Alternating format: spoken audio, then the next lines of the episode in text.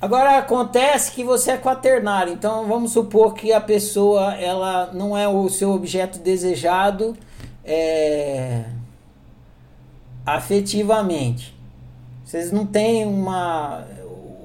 Você não, não tem afeto pela pessoa, que eu estava contando a semana passada da minha namorada, minhas duas namoradas, né?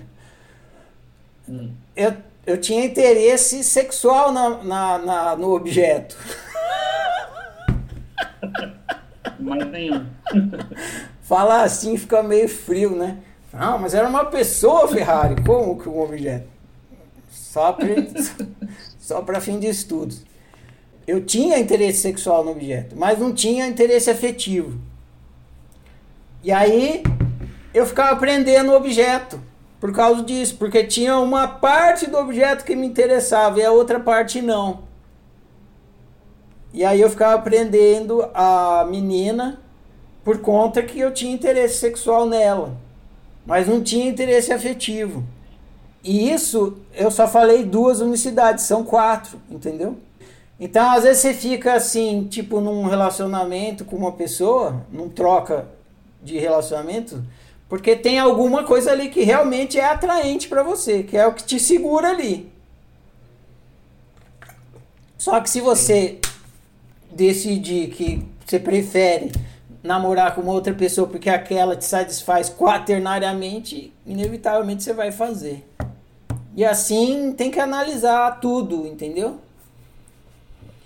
E também Sim. tudo é circunstancial. E tem tanta coisa para analisar aí, meu.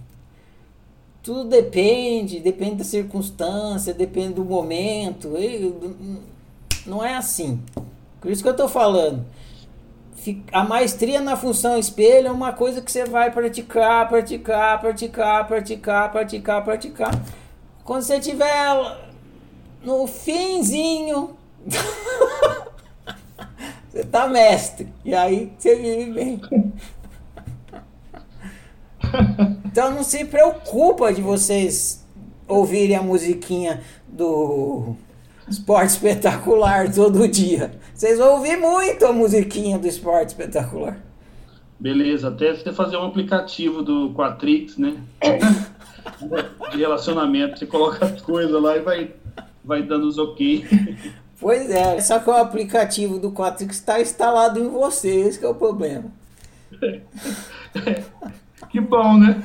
É, é bom, mas aí, aí você tem que saber mexer. Né?